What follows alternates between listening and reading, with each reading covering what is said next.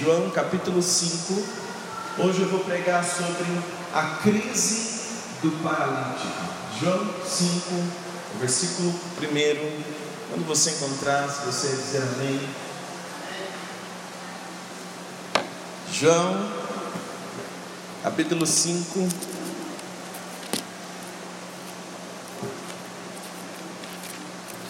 João no capítulo 5 o versículo 1. Quem encontrou diz um glória a Deus. A palavra do Senhor nos diz assim: Depois disso, havia uma festa entre os judeus, e Jesus subiu a Jerusalém. Ora, em Jerusalém há próximo à porta das ovelhas, um tanque chamado em hebreu Betesda.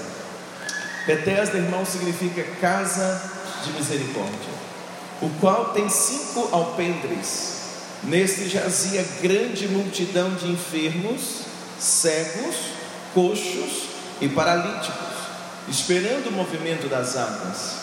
Porquanto um anjo descia em certo tempo ao tanque e agitava a água, e o primeiro que ali descia, depois do movimento da água, sarava de qualquer enfermidade que tivesse. Versículo 5.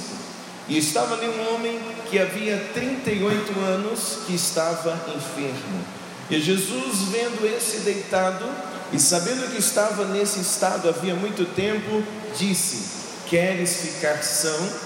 O enfermo respondeu-lhe: Senhor, não tenho homem algum que quando a água é agitada, me coloque no tanque, mas enquanto eu vou, desce outro antes de mim. Vamos orar? Pai, te rendemos graças, Senhor, esta manhã, pela tua doce palavra, tua doce presença. Como é bom estar aqui esta manhã. Hoje oramos aplicamos o poderoso sangue de Jesus sobre cada vida que aqui está, sobre cada pessoa que esta manhã, sobre este culto e sobre esta palavra, pedindo ao Senhor que o Senhor nos dê graça, nos oriente, sustenta-nos, Pai, é o que eu te peço no nome de Jesus, hoje e sempre. Quantos podem dizer amém? amém. Pode se sentar, por favor, deixa a sua Bíblia aberta aí nesse texto. Irmãos, em Jerusalém havia um lugar onde certamente acontecia milagres. Em Jerusalém há um lugar onde se havia a expectativa de milagres. Por exemplo, quando Jesus estava é, caminhando por Jerusalém, pela Galileia, onde Jesus passava, aconteceu milagre. No dia que Jesus entrou na casa da sogra de Pedro, aconteceu um milagre na casa da sogra de Pedro. O dia que Jesus entrou na casa de Jairo, aconteceu um milagre na casa de Jairo. O dia que Jesus passou em Jericó, aconteceu milagre em Jericó. Quando Jesus entrava em Cafarnaum, aconteciam milagres em Cafarnaum. Porém, preste atenção, eu estou dizendo que onde ele passava, acontecia. Agora, houve lugares ele passar uma única vez e seguir a sua caminhada, a sua trajetória. Mas havia um lugar em Jerusalém que esse lugar sempre havia nele a expectativa de um milagre. Sempre havia naquele lugar a expectativa: olha, hoje pode ser que aconteça um milagre. Aí virava outro dia, Todos estavam lá e viviam a mesma expectativa. Hoje pode ser que aconteça um milagre. E que lugar era esse? Esse lugar era o tanque de Betesda. O tanque de Betesda, que essa palavra Betesda, ela significa casa de misericórdia.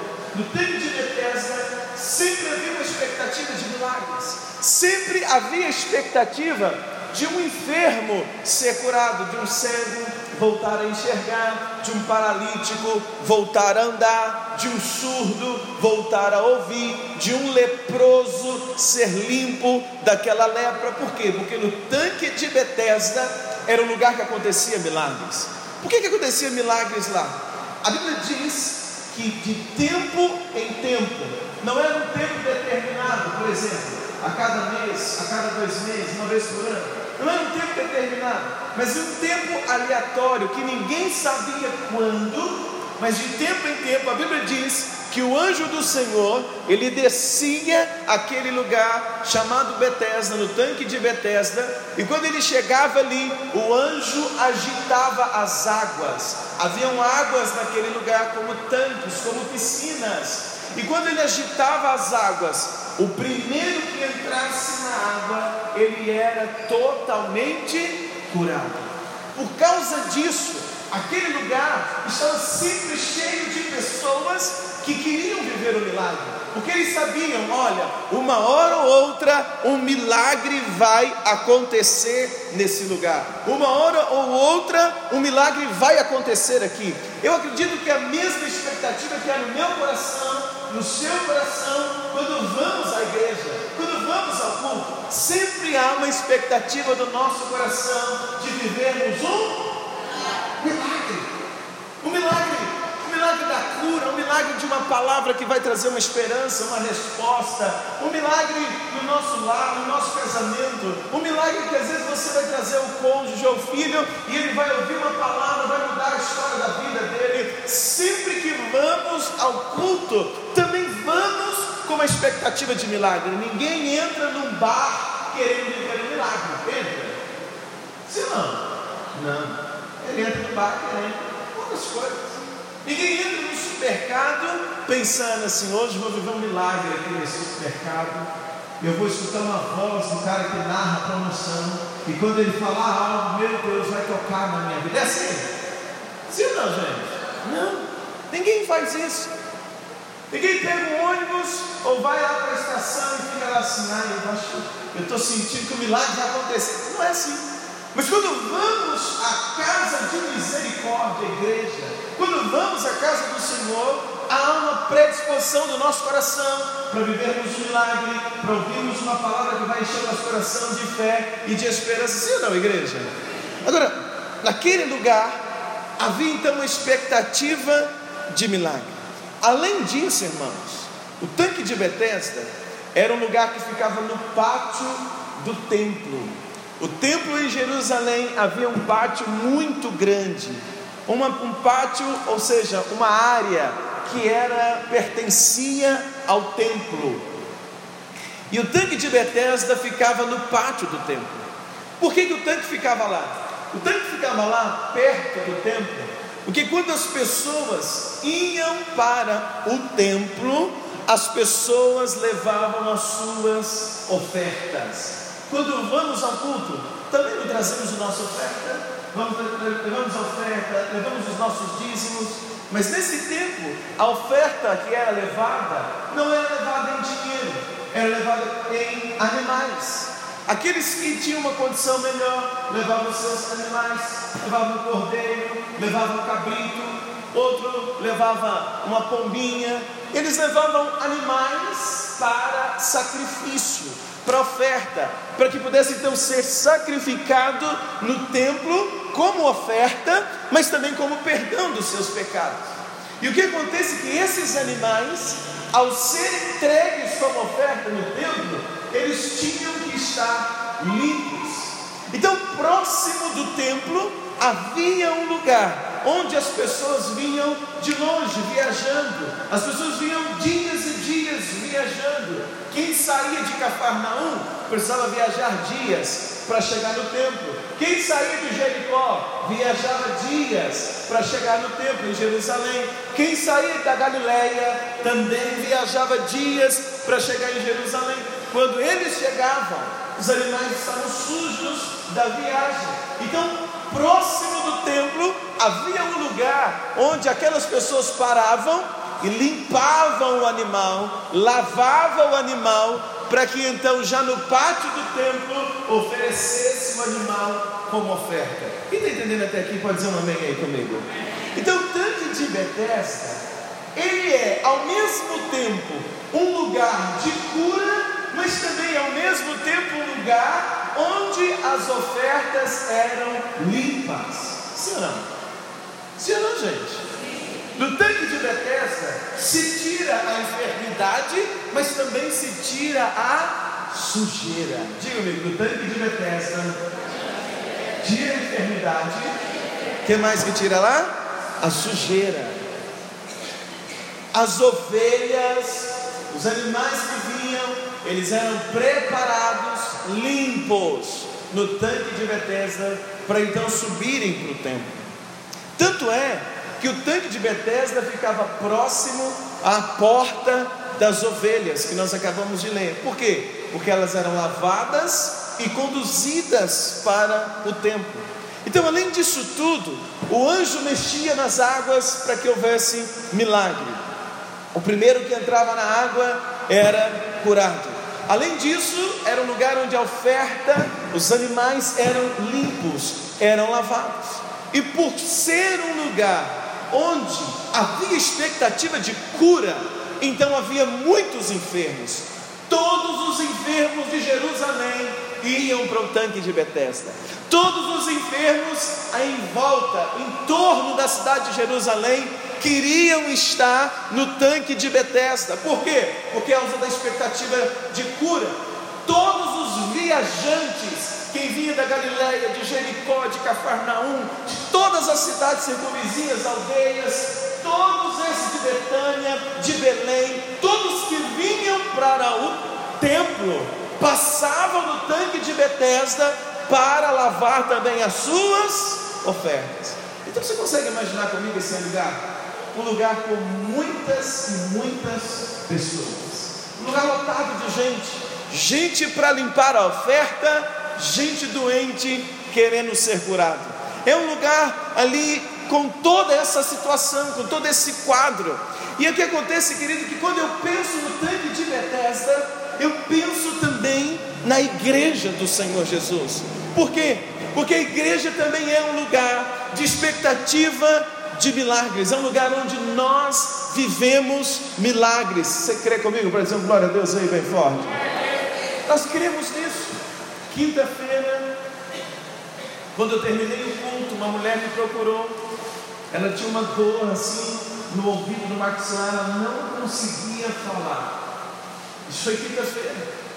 E quando ela estava aqui na frente, eu orei junto com o pastor Walter, oramos por aquela mulher. E a dor que estava no lado dela, na boca, foi embora. Ela foi liberta, ela estava possessa, ela foi liberta. E ela voltou para casa feliz falando curada para a glória do Senhor Jesus. Quando foi na mesma quinta-feira, o diácono Antônio me procurou e falou, pastor, é, eu estou com um irmão agora internado num quadro seríssimo.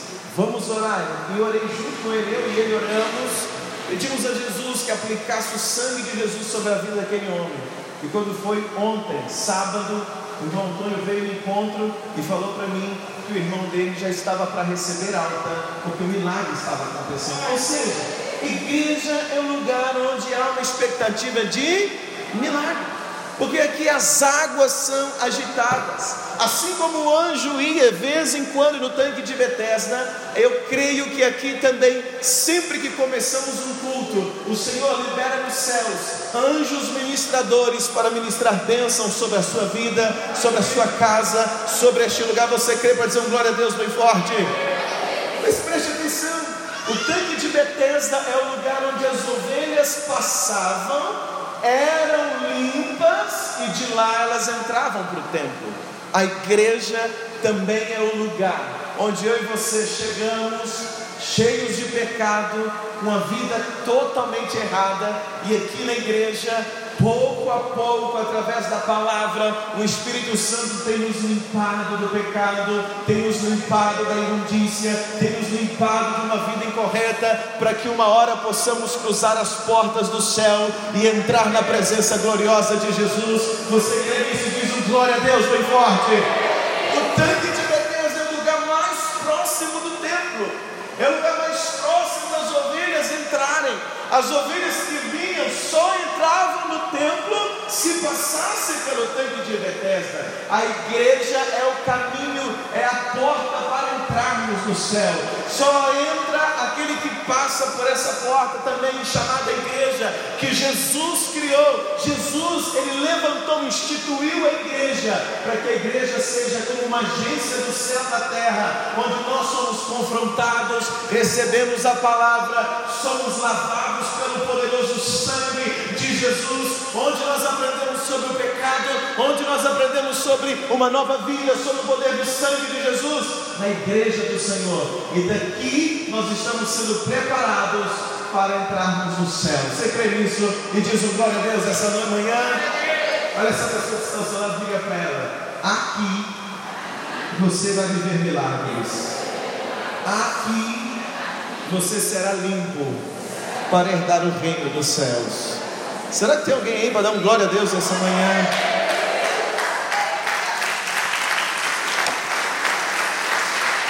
Agora, eu quero pregar para você nesta manhã, não é sobre isso. Eu quero pregar para você esta manhã sobre a crise do paralítico. Nesse lugar tinha um homem paralítico e ele estava lá 38 anos. 38 anos e ele está naquele lugar onde a cura para enfermos e onde há água para lavar aqueles que estão sujos. E ele está ali 38 anos e a vida daquele homem não mudava. A crise do paralítico. Porque às vezes nós estamos na casa de misericórdia, na igreja, no lugar onde milagres acontecem, respostas acontecem, no lugar onde há a visitação dos anjos, no lugar onde há a visitação do Espírito Santo, do Senhor Jesus, no lugar onde as pessoas são limpas, são libertas do pecado, mas às vezes nós estamos nesse lugar e nada acontece nessa. Qual é a crise do paralítico? Ele está lá, naquele lugar, e ele está vivendo. Gente entra doente vai embora curado, vivendo milagre. Ele estava vendo pessoas trazendo suas ovelhas de longe, sujas, mas entram na água de Betesda, são lavadas e saem limpas e sobem para o tempo. Ele vê aquilo todos os dias, e por 38 anos ele está ali. E isso vai gerar nele uma crise, vai gerar naquele homem uma crise terrível. Aquele homem que era doente do corpo, ele era paralítico, ele não podia andar agora ele também é doente da alma. Por quê? Por estar ali por tantos anos e não ver nada acontecer, agora não é só a doença do corpo, mas também a doença da alma, vai gerar nele uma crise. Além de estar doente do corpo e não poder andar por 38 anos, aquele homem também carrega com ele uma mágoa. Ele é doente do corpo, não anda, 38 anos, não pode andar, paralítico. Mas ele também é doente da alma, ele carrega com ele uma mágoa no coração. E eu não sei dizer para você o que é pior: se é uma doença no corpo ou se é uma doença na alma. Eu não sei dizer para você o que é pior: a limitação do corpo, como ele era paralítico, ou a limitação que muitas pessoas têm na vida por causa de mágoa. Aquele homem está impedido pela enfermidade que tem no corpo mas também pela enfermidade que tem na alma. Ele carrega com ele uma mágoa. Se você olhar comigo o versículo 6, me faz a gentileza. O versículo 6. Jesus ele vai chegar no tanque de Betesda. E quando Jesus chega ali, olha o que diz o versículo 6. E Jesus, encontraram? E Jesus, vendo ele deitado sabendo que estava nesse estado já havia muito tempo, disse: O que Jesus disse para ele? Ah, não, gente, vamos lá bem alto. O que Jesus disse para ele? Você quer ficar sã? Irmãos, essa é a pergunta que todo enfermo gostaria de ouvir vinda de Jesus. Você quer ficar sã? Jesus olha para ele, sabe que ele está ali há muitos anos e ele vai fazer essa pergunta quer ficar santo? Essa é uma pergunta que a pessoa, que você vai saber se a pessoa, na verdade, está satisfeita ou não, se ela está com mágoa ou não, porque qual deveria ser a resposta dele? Quero ou não quero. Sim ou não? A pergunta é: você quer ficar sã? A resposta teria que ser o quê? Sim ou não? Tem pessoa que você fala assim: Bom dia, tudo bem? Ele vai dizer o que para você? Sim ou não? Mas quando há uma mágoa, você faz uma perguntinha assim: E aí, tá tudo bem? Ou você fala assim: Bom dia, tá tudo bem com você? Uma pergunta que às vezes a pessoa poderia dizer: Sim, está. Oh, não, não está. Aí você faria uma outra. Mas o que está acontecendo? Mas quando a pessoa já emenda a resposta com tudo, muitas das vezes é por causa da mágoa do coração. Jesus perguntou àquele homem: Você quer ser curado? A resposta era simples: Quero ou não. Mas Jesus faz uma pergunta para ele e ele responde outra coisa. Você pergunta às vezes para uma mulher assim: Irmã, e seu esposo está bem? Ela pode te responder sim ou não. Mas ela responde assim: Irmã, seu esposo está bem? Aquilo não tem jeito. Aquilo não presta, que ela traga. Estou querendo é separar, pastor. Está te respondendo? Emendando uma outra coisa, revelando na verdade o quê? A mágoa do coração. Jesus faz uma pergunta para o paralítico de Betesda. E a pergunta que ele faz para o paralítico de Betesda, escuta, é a mesma pergunta que um dia ele fez para o cego Bartimeu em Jericó. Em Marcos 10, 51, você abre isso Bíblia. Em Marcos 10, 51, Jesus está saindo de Jericó. Cego Bartimeu clama, Senhor, filho de Davi, tem misericórdia de mim. Jesus manda chamar, Jesus vira para ele e fala assim: O que queres que eu te faça? Aquele homem, ele é enfermo, ele não enxerga. Só que ele diz assim: Jesus, o que queres que eu te faça? Ele diz assim para Jesus: Eu quero ver. Pronto. Aí Jesus fala para ele: Então tá bom, vai em paz, tua fé te salvou. E a Bíblia diz que na mesma hora aquele homem voltou a enxergar. Aquele homem não reclamou de nada. Disse: o que você quer que eu faça? Ele deu uma lança, eu estou aqui tem tanto tempo, o pessoal passa, não me dá dinheiro, e o pessoal tropeça em mim, me xinga. O que quer que eu te faça? Senhor, eu quero ver. Então Jesus faz o milagre da vida. O paralítico de Betesda, Jesus pergunta para ele: você quer que eu faça por você? Oh, perdão, quer ser curado? Aí ele responde, versículo 7. Olha a resposta dele, em João 5. Ele aproveita o momento para reclamar das pessoas que estão lutando. Ele diz assim, versículo 7: Encontrou? Diz amém. O enfermo respondeu: Senhor, não tem homem algum que, quando a água é agitada, me coloque no tanque, mas enquanto eu vou, desce outro antes de mim. Ele respondeu se quer ser curado ou não. não. Jesus falou: Você quer a cura? Aí ele ah, Senhor, eu estou aqui 38 anos esperando. Não tem ninguém nesse lugar que me ajuda. Não tem ninguém nesse tanque de Bethesda que tem misericórdia de mim. Não tem ninguém nesse tanque de Bethesda quando a água é agitada para eles me pegarem e colocar no tanque. Jesus aqui, todo mundo é egoísta. Quando marcha a água, eles vão lá e pulam na minha frente e ninguém faz nada para me ajudar. Jesus não perguntou para ele: Olha, como é que estão as pessoas aqui? Eles estão te ajudando? Jesus não perguntou isso para ele. Jesus perguntou: quer ficar são? Quer ser curado? Mas aquele homem cheio de mágoa, porque primeiro a mágoa dele é porque ele é doente, e depois a mágoa dele é porque ele cria uma expectativa nas pessoas que estão na sua volta, e a expectativa dele é: por eu ser doente, todo mundo tinha. Como ninguém o ajudou, ele está cheio de ferida, mágoa no coração. Então, quando ele, Jesus faz essa pergunta que é um milagre, ele aproveita a oportunidade para reclamar das outras pessoas para Jesus. Ele diz: Jesus, ó, aqui ninguém, aqui ninguém ama ninguém, não. Viu?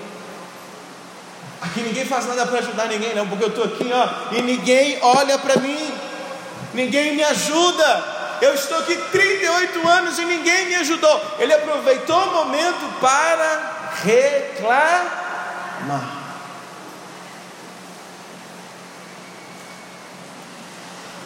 Um dia que eu fui fazer uma visita, eu entrei numa casa e eu fiz uma pergunta assim: Oi gente, tudo bem? Bom dia. E aí, tá tudo bem? Ah, uma mulher aproveitou aquela pergunta e começou a xingar o marido. Não tá não, porque esse aí, ó, esse faz isso, esse faz aquilo, esse não faz. Irmãos, eu fiquei no aperto. Jesus perguntou: Você quer ficação? Aí a resposta dele: ninguém aqui ajuda ninguém, ninguém aqui quer saber nada de ninguém.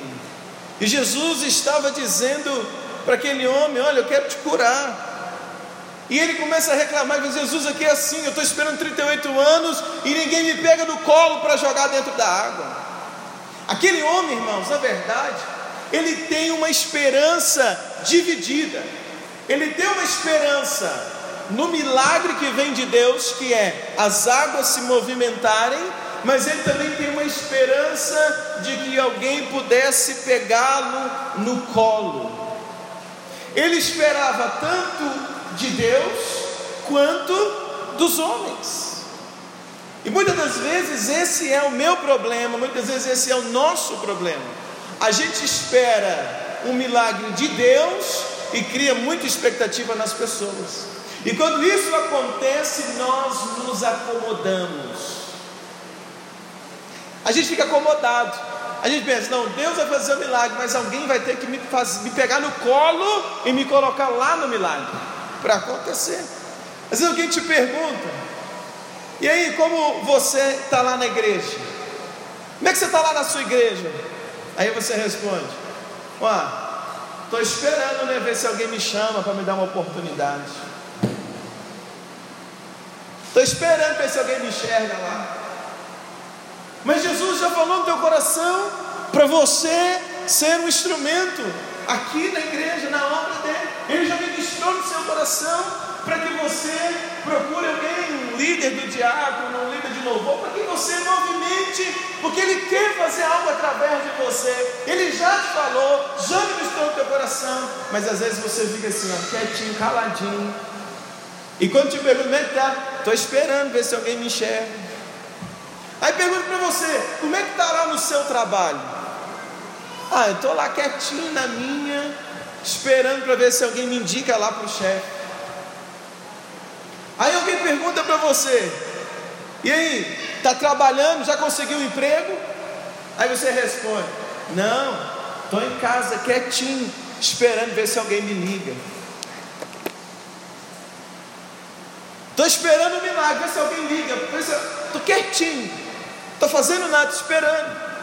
Para o cego, Jesus disse: A tua fé te salvou. E o homem, na mesma hora, voltou a enxergar o cego de Jericó.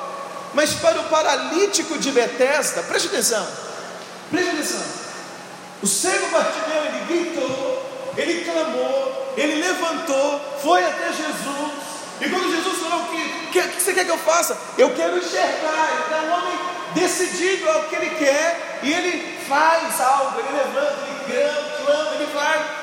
O paralítico de Betesda, Jesus fala: O que, que você quer? Aí ele começa a reclamar dos outros.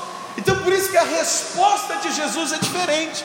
A resposta de Jesus para o Bartimeu, aquele que era cego e não ficou esperando quando Jesus perguntou, ele não perdeu tempo reclamando de ninguém, ele apenas disse: Senhor, hoje eu quero ser curado. Jesus falou: então a tua fé te curou, te salvou. Na mesma hora ele é curado, mas para o paralítico, Jesus não respondeu assim: seja curado.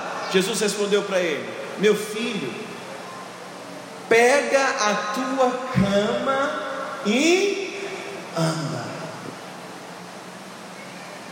É como se Jesus estivesse dizendo assim: meu filho, para com essa choradeira. Para de ficar chorando, para de ficar reclamando dos outros, para de ficar esperando alguém fazer alguma coisa para você. Levanta dessa cama, pega essa cama e começa a andar. Porque tem hora, meu irmão, que se você esperar tudo dos outros, você vai ficar parado na vida. Jesus então está dizendo para ele: Olha, levanta, toma a cama e anda. Jesus diz, versículo 8, olha aí na sua Bíblia, versículo 8. Jesus disse: Levanta-te. Ou seja, ele está dizendo: Espera ninguém te pegar, levanta, pega a tua cama e começa a andar. Olha essa pessoa que está do lado, diga para ela, irmão, está na hora, levanta, toma a tua cama e anda.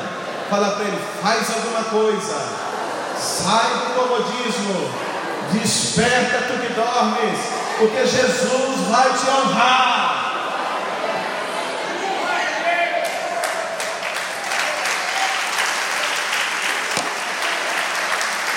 Escuta, Deus pode usar alguém para me ajudar? Pode. Deus pode usar alguém para me estender a mão? Pode. Deus pode usar alguém para ser um instrumento para me abençoar? Pode, Deus pode fazer.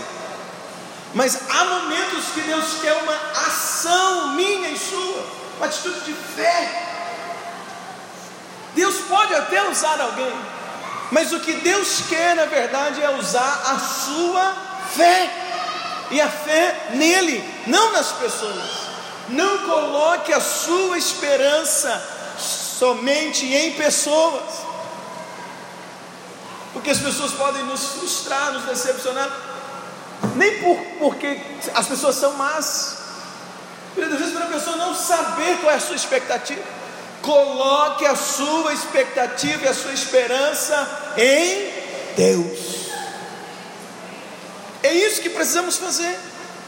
Então eu aprendo que a minha expectativa tem que estar em Deus. Segunda coisa que eu aprendo nesse texto aqui é: não fique parado esperando até que alguém te carregue. Você precisa se mover. Ninguém vai falar amém, não?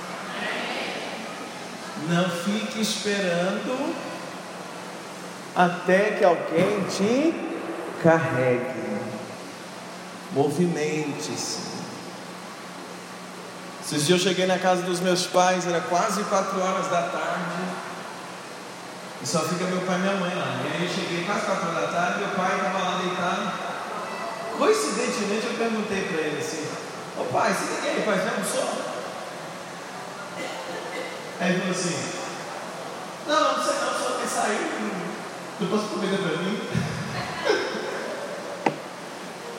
eu não acredito. Aí eu fui lá na cozinha, minha mãe tinha deixado a comida pronta. Era só levantar e colocar. Mas ele estava preferindo ficar até 4 horas da tarde com fome. Porque é mais fácil dizer assim, ah não, ela não colocou para mim. Quantas vezes nós somos assim, irmãos? Em tantas áreas da nossa vida. A gente fica parado, esperando que alguém vai fazer algo. Eu e você precisamos nos mover. Vale um amém aí essa manhã? Você está entendendo que eu estou pregando para você? Precisa se mover, precisa fazer algo. Se você sente que tem um chamado de Deus para algo na sua vida, não fique esperando só te chamar, não fique esperando só alguém ver. Vai lá e diz: Ó, oh, estou aqui, posso fazer, posso cantar, posso abrir uma célula, estou aqui posso fazer alguma coisa a mais? Posso ajudar em alguma coisa a mais? Posso aprender algo a mais? Porque essas coisas vão fazer você crescer, sair do nível que está e ir para um outro nível. Mas se a gente ficar igual um paralítico de Bethesda, moado no canto, moado no braço cruzado com o beijo, pensando: ah, ninguém olha para mim, ninguém me chama, ninguém fala meu nome, ninguém vai ficar 38 anos moado no canto sem fazer nada. Até que Jesus chega para ele, até interessante que nem Jesus, Jesus podia chegar para ele e falar assim, tá bom.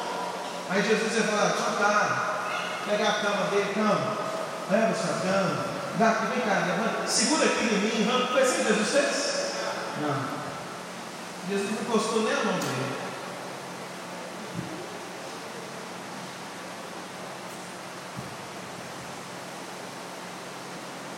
Tem gente que reclama tanto. Há uma história que diz que é um conto, né? E Jesus resolveu ir numa, num pronto atendimento do SUS, em uma fila muito grande. E aí todos que entravam na sala encontravam Jesus lá atendendo saindo de lá curado. E aí um que entrou foi, entrou doente, saiu de lá curado. Porque quando ele entrou no consultório, Jesus falou, você tem, ele falou, Senhor, eu estou enfermo. Jesus disse, então seja curado. Aí ele foi curado e saiu. Quando ele saiu lá fora, o que era o próximo perguntou para ele assim, e aí, como é que foi a consulta? Ah, igual a todos, nem a mão em mim colocou. Jesus nem encosta naquele homem. Jesus falou para ele: você precisa agir, meu filho. Porque quando você começar a agir, eu vou honrar a sua ação. Jesus falou para ele: levanta. Aí Jesus esperou ele levantou. Aí Jesus falou para ele: não deixa a cama aí não, pega a cama e comece a andar. Tem hora que o Senhor já liberou uma palavra para mim e para você, e o que Ele está esperando é apenas uma ação sua, para demonstrar sua fé, para que Ele possa honrar a obra das suas mãos. Você crê nisso para dizer glória a Deus? Quando Moisés está com o povo, o mar vermelho fechado, eles precisam atravessar o mar. Antes do mar abrir, o mar está fechado. O Senhor disse a Moisés: Moisés, vira para o povo e diz a meu povo que marche. Quando o povo começou a caminhar, o mar se abriu. Talvez a hora de você começar a caminhar, fazer algo, se despertar. Não espere que simplesmente alguém carregue você no colo. Jesus não carregou aquele homem no colo. Jesus disse para ele: reage, meu filho, levanta, pega a cama, faz alguma coisa e anda. Diga a pessoa que está ao seu lado: reage. Fala para ele: você está passando luta. Fala, está passando luta. Está passando dias difíceis. Reage. Fica esperando a crise e está parado, esperando até o dia que vai passar no jornal. Pam, pam, pam, pam, pam, pam, pam, pam, comunicando a crise acabou. Agora eu vou trabalhar. Olha, não. Reage. Será que você dá um glória a Deus aí essa manhã? Faz um, busca um outro jeito. Pede Deus uma estratégia. Pede Deus para te mostrar algo no seu trabalho. Ah, no teu trabalho, se as coisas estão com você, você reage. Reage pelo menos fazer greve, revoltar, quebrar sua mente. Mas reage, faz algo diferente. Se prepara, estuda, faz um curso a mais. Se prepara para crescer, reage. Faz algo a mais do que você faz. Vai além do que pedem você para pedir. A Bíblia diz que aquele que faz apenas o que é mandado, esse é medíocre. Faz algo além, faz algo a mais, reage, porque Deus vai te honrar. Posso ouvir um amém aí esta manhã? Você está desempregado? Reage, meu irmão. Distribui currículo, pega um bico, vende alguma coisa, busca uma estratégia de Deus, mas não fica parado. Você está aí? Você está na igreja? Reage. Fica esperando até que alguém descobre que você sabe cantar.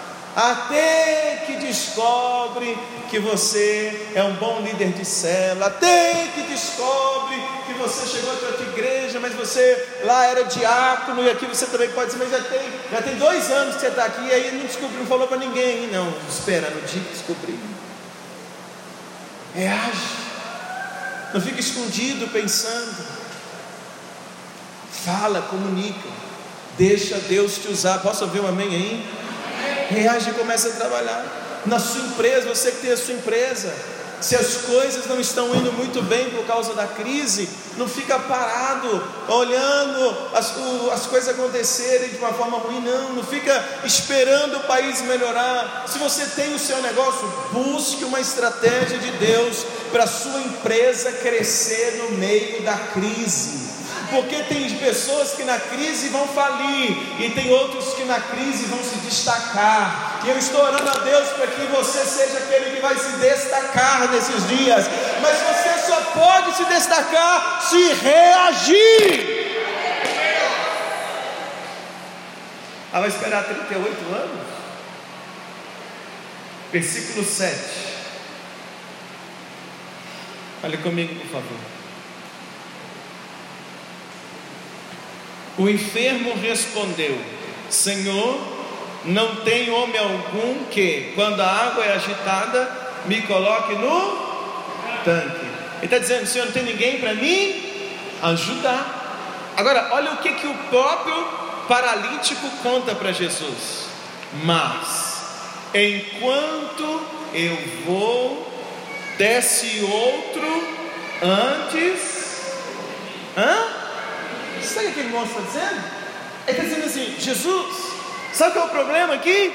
Eu fico esperando alguém fazer alguma coisa por mim e ninguém faz. Como eu não reajo, alguém reage no meu lugar.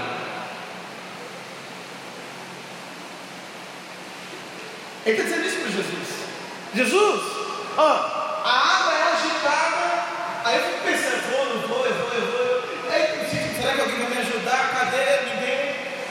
Não é possível que ninguém vai me ajudar. Aí, quando eu estou pensando, Jesus, alguém vai no meu lugar.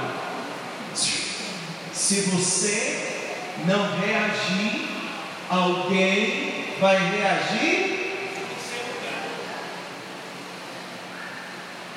no seu lugar. Se, se eu abro, eu abro, se eu começo, eu abro, eu abro, eu abro, eu abro, eu abro, eu abro, eu abro, eu abro, eu abro, ó, oh, fulano abriu.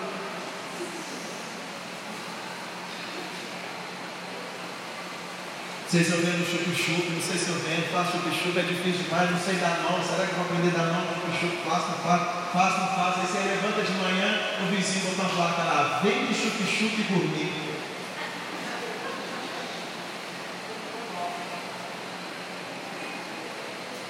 Ai, estou sentindo assim, não sei se eu, se eu falo com os pastores Sidney para me entrar no ponto diagonal, falo, falo, falo, falo, não sei, será? É só no final do ano, só ano que vem, meu Deus, como é que é? Aí quando você olha, um monte de diácono no outro. Se você não reage, você vai contar a história de quem reagiu. Ou vão contar a sua história porque você reagiu, ou você vai contar a história de alguém que reagiu. O paralítico ele está lá, 38 anos, ele sabe contar a história para Jesus de 38 anos de pessoas que reagiram e ele ficou esperando. Porque quando Jesus falar para ele, quer, quer ficar são, aí ele vai contar a história dos outros. Senhor, ninguém me ajuda, tadinho de mim, ninguém faz nada por mim. Ó oh, Jesus, tem uma coisa que eu estou doido para te contar. O que é? Não, é porque na hora que a água vai, eu fico esperando, ninguém faz nada por mim, outro reage no meu lugar embora curado. Fala a pessoa que está ao seu lado para ver se ele acorda. Fala. Se você não reagir,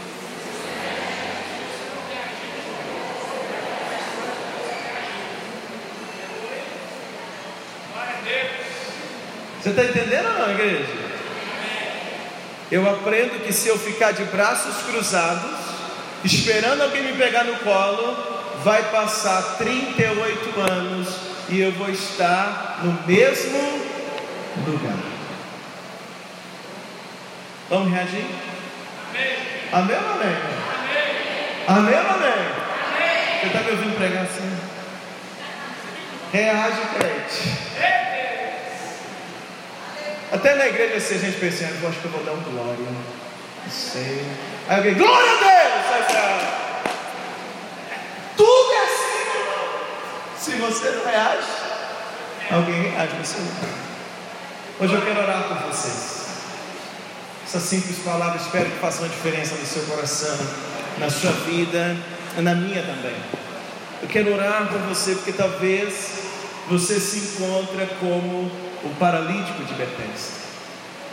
parado já tem muito tempo no mesmo lugar, na sua vida profissional, financeira, familiar, espiritual, ministerial, na igreja. Talvez você está parado você está chateado. Talvez o que te bloqueou é a chateação do seu coração. Porque você pensa assim, ah, ninguém, ninguém me falou. Às vezes você está chateado com o patrão, está chateado com o seu pai, está chateado com a esposa, às vezes está chateado com a igreja, às vezes está chateado com algum líder, às vezes está chateado comigo, porque acha que alguém tinha que ter chegado para você e falado: Olha, eu disse que um passarinho verde me contou que você gostaria de ser um diácono ou um líder de. Você está chateado porque você tinha essa expectativa. Só que você pode fazer diferente. Reagir e dizer: Olha, eu quero. A minha história foi assim, irmãos. Quando eu estava fazendo seminário, quantas vezes os professores chegavam na sala de aula e falavam: Vamos dar viagem missionária. Quem quer pregar? Já viu? Aí passou uma, duas, três, por fim, às vezes tinha só eu na sala com a mão levantada e os pastores ficavam assim. É, não, é, tá. Ah, não, alguém vai, não, vai ser, vai ser Luciano de novo. Aí ninguém pensou, é, então vai, Luciano. E eu fui tendo oportunidades, mas não é porque eu ficava esperando para se usar, mas sempre dizendo: olha, se precisar, estou na área, eu quero, eu posso fazer eu posso aprender.